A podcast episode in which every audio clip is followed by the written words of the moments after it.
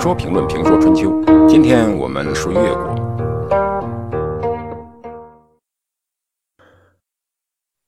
说到吴越之争，也许有朋友要问，应该说说那个西施吧？西施可是在吴越之争中起重要作用的人物之一，而且她是中国四大美女之首，自然也应该是春秋时期的美女之首，在中国可谓是家喻户晓，妇孺皆知。二零零六年，经国务院批准，西施传说被列入第一批国家非物质文化遗产名录。讲越国怎么能够绕开它呢？我也想讲讲西施，但是我几乎看不到西施，因此很难去说。我们的依据主要是《史记》《左传》《国语》，实际上我们只是把其中的记载。做选择性的切出来，突出我要说的事儿，然后加上自己的一些见解。实际上，其中的切出过程中的失误很多，批评不多，而见解部分很少，批评却不少。当然，选择性的看，表扬还是更多。所以，说到西施，无外乎又是一番口水战。说到四大美女或大美女。我觉得这是有讲头的。总结了一下，这大美女至少有三个条件。大美女的第一个条件是必须漂亮，不漂亮怎么能称大美女呢？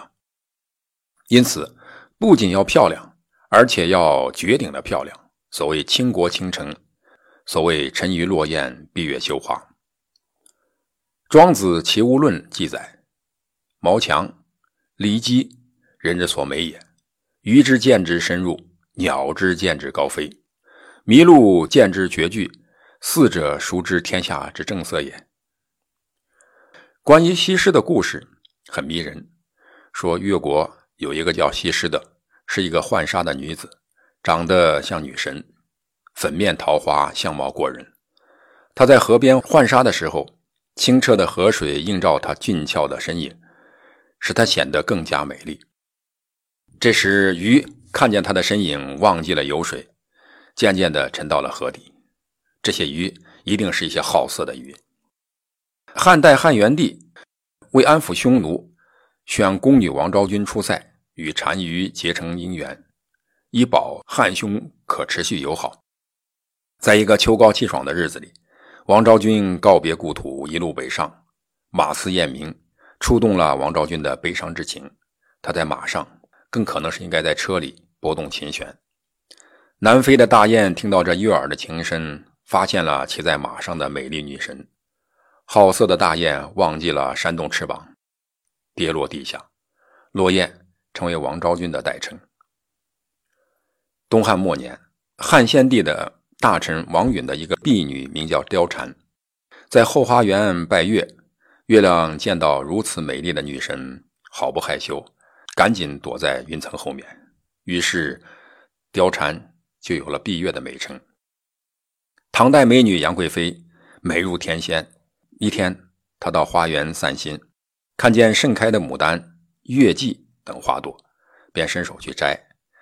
可刚一摸到花，花瓣立即收缩，绿叶卷起低下。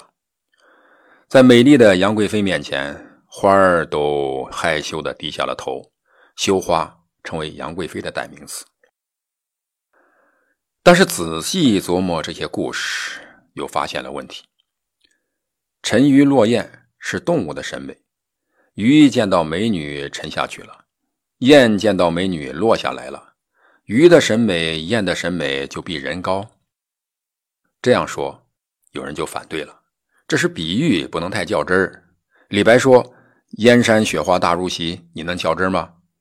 还有想象力没有？所以我们不能较真，一较真我就输了。实际上，大美女都是被大政治人物看上的，这些鱼雁月花的背后都是这些人的眼睛。但是问题来了，这些大人物就一定有审美水平？我看未必。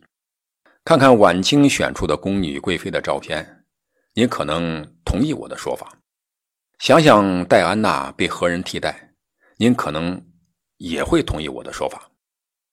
但是同样，这个问题也不能较真儿，一较真儿就又输了。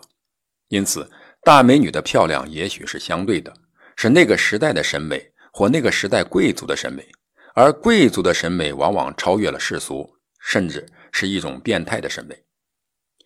大美女的第二个标准就是一定要与大事件有关，用今天的话来说，就是要有政治影响力，要有社会影响。这个美可能更大程度的不在于艺术的审美，而在于政治或社会的审美。大家都去关注它，最大程度的吸引了人们的注意力，因此成为大美女。这就像某个时代经常提到的最美的村官、最美的医生之类的，更多的不是艺术的审美，而是道德的、政治的、社会的审美。所以，被人们提到的春秋时代的大美女，都与政治事件有关，与政治人物有关，然后与文学艺术家的想象有关。